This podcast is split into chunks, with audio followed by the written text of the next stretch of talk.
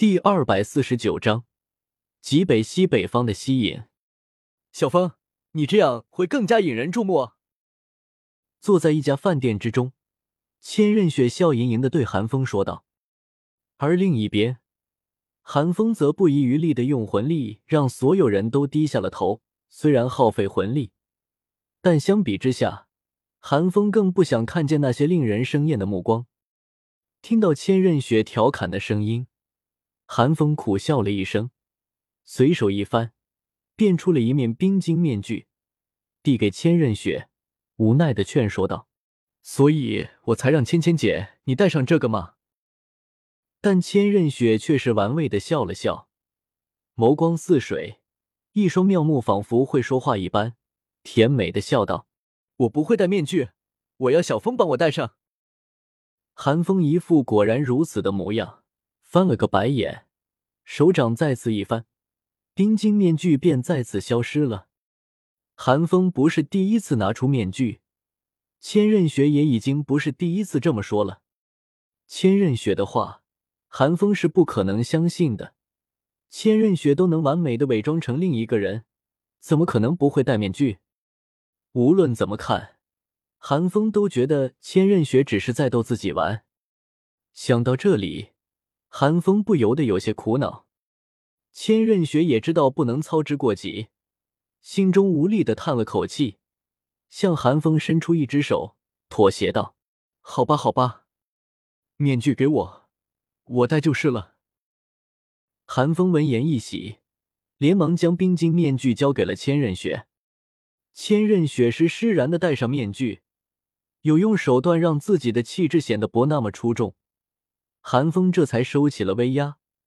整个饭店都仿佛为之一松，一道道大喘气的声音响起，就算是寒风，也不禁有些讪讪的挠了挠头。即便如此，也无法掩盖千仞雪身上那种与生俱来的神圣气息。不过有了之前寒风的威吓，就算是真的天仙下凡，他们也不敢多看半眼。此时，就算寒风收回了魂力，他们也只是闷头吃饭，连议论声都没有，静的可怕。也是寒风和千仞雪运气好，期间没有遇到魂王乃至以上的魂师，否则以极北之地的风土人情，恐怕就少不得做过一场了。小风，你自己不需要吗？千仞雪皱了皱眉，有些不满的问道。寒风一挑眉，又耸了耸肩。指着自己的脸，咧嘴笑道：“芊芊姐，你看我现在这模样，谁会乐意看我啊？而且这里一帮子大老爷们，看我就看我呗，我还能少二两肉不成？”不得不说，韩风现在的模样有些太过磕碜了一点，底子确实还在，但未免太瘦了一点，骨架子一样，坐在凳子上，韩风自己都嫌硌得慌。对此，韩风也没有办法。为了气血之力的突破，消耗了太多血肉，只能慢慢补回来了。我，千仞雪却突然叫了一声，吓得寒风一愣一愣的。你，什么？寒风眨了眨眼，轻声问道。千仞雪只觉得小脸发烫，若不是有冰晶面具遮挡，寒风肯定能够看到千仞雪脸上那明艳的绯红之色。没什么，我的意思是，我都戴上了，小风你怎么能不戴呢？千仞雪连忙摆了摆手，欲盖弥彰般的说道。寒风虽然不解，但听千仞雪那不容置疑的语气，也只好点了点头，道：“好吧。”说着，寒风伸手在自己脸上一抓，便出现了一面刚好遮住上半张脸的冰晶面具。看书领红包，关注公众号“书友大本营”，看书抽最高八百八十八现金红包。这个动作，韩风早就轻车熟驾了。两面冰晶面具毕竟出自一人之手，韩风自己也没什么艺术细胞，大体的样式差不多，唯一的区别就是韩风的冰晶面具只能遮住鼻子以上的部位，嘴巴和下巴完美的暴露在外面。嘴不在外面，怎么干饭？韩风可是饿了很久了，那么多血肉需要弥补，不干饭能行吗？野外也没什么入得了口的吃食，否则韩风怎么会第一时间带千仞雪来饭店呢？而且修炼气血之力本就与修炼魂力不同，魂力修炼到最后，甚至能够采气而食，达到辟谷的境界。但修炼气血不同，在没有肉体成神之前，对食物的需求可是海量。如果说修炼魂力是吸收天地间游荡的能量，那么修炼气血就需要吸收食物之中的精气。不夸张的说。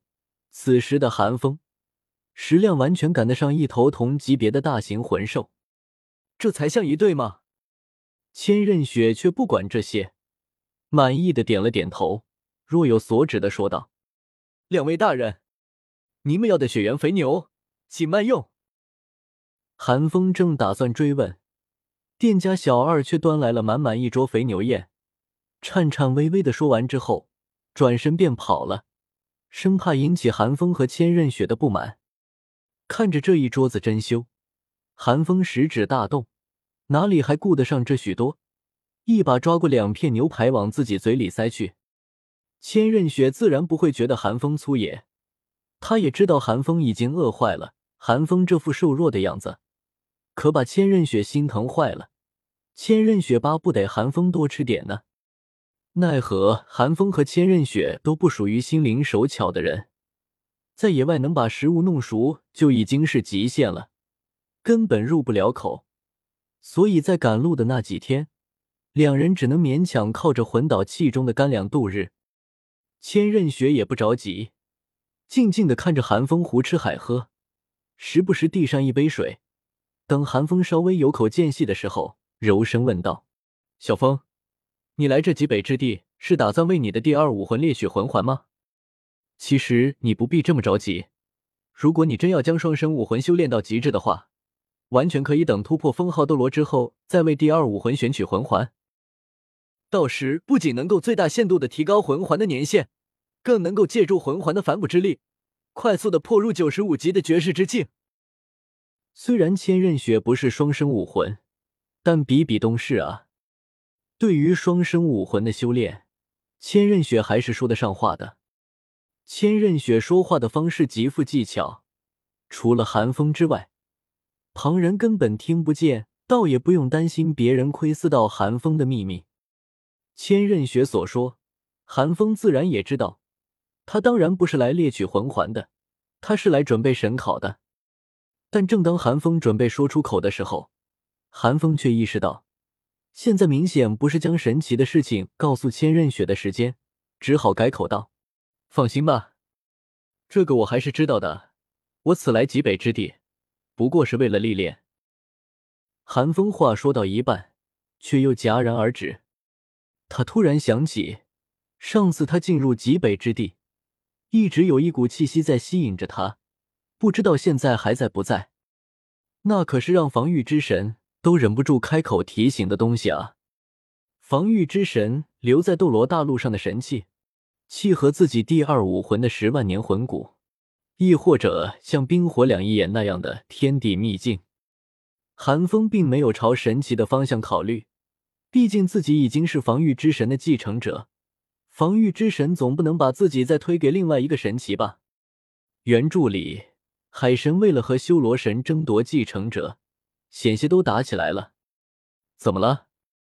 千仞雪见寒风欲言又止，便出声问道：“哦。”寒风回过神来，笑嘻嘻的说道：“我只是突然想起，上次我进入极北之地的时候，好像错过了一个机缘，不知道现在去还来不来得及。”千仞雪闻言，心头一颤，眸光愈发柔和起来。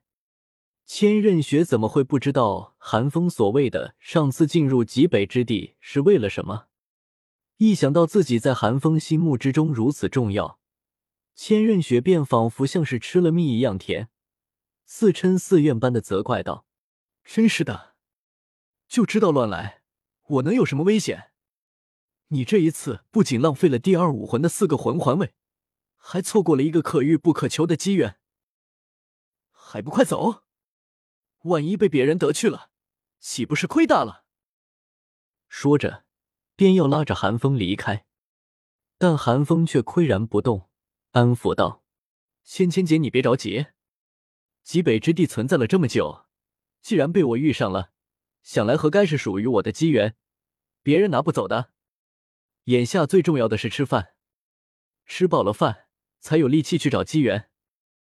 小二，再给我整几道硬菜，一头肥牛不够。”在吃饱之前，韩风是不打算挪地方了。